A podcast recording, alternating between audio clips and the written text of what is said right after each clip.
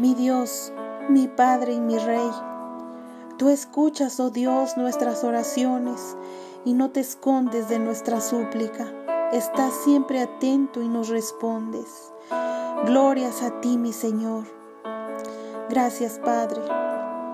Gracias. Gracias por darme otra oportunidad de corregir mis errores y de ser mejor. Gracias, Dios mío, porque tú eres bueno porque tú siempre estás atento, Señor, a nosotras, perdonándonos siempre, Señor. Gracias. Gracias también, Señor, por haberme sanado, por darme nueva vida, Señor, y salud, otra oportunidad para corregir mis errores. Gracias, Señor. En el nombre de Jesús, buscamos tu rostro en esta hora. Límpianos de nuestras maldades, Señor. Perdónanos. Perdóname, Dios mío, por ser perezosa, por no querer levantarme de mi comodidad, de la comodidad en la que vivo, Señor.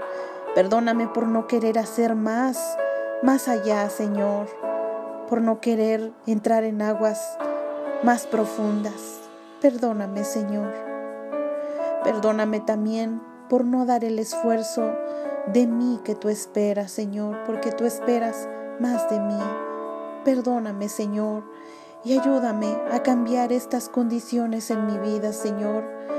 Ayúdame, ayúdanos, Señor, para que cada una de nosotras seamos obedientes a ti, que nuestro oído sea sensible a tu voz, mi Señor. Hoy presentamos las necesidades de este día.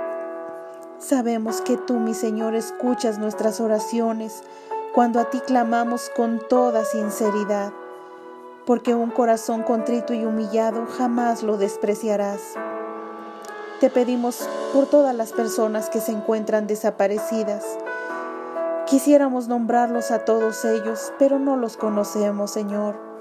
Mas buscamos tu rostro en esta hora, porque tú sí conoces a todos ellos, Señor, a todas estas familias. Y nosotras en esta hora unimos nuestras voces en favor de ellos. Ayúdalos a regresar a sus hogares y fortalece, Señor, a todas esas madres y esposas que están sufriendo por sus familiares desaparecidos. También, mi Señor, te pedimos por los encarcelados, Señor, porque tu misericordia es eterna. Une, Señor, a tantas familias que necesitan de ti, de tu amor, de tu misericordia. Cuánto dolor hay en el mundo, Señor. Queremos ver tus respuestas en cada familia que te necesita, Señor, porque para siempre es tu misericordia. También, Señor, te pedimos en esta hora por todos los que viven en ataduras espirituales. Ten misericordia, Señor, de todos ellos. Ayúdale, Señor, a salir de esas cárceles espirituales.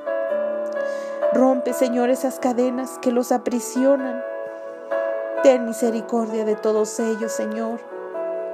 Envía tu misericordia sobre ellos, rescátalos, Señor, de sus pecados. Abre sus ojos espirituales, sus oídos espirituales, que te puedan ver, Señor, que te puedan oír.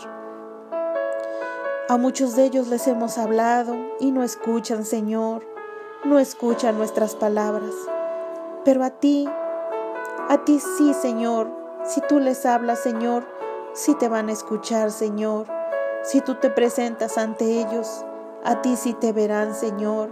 A ti sí te oirán. Háblale, Señor.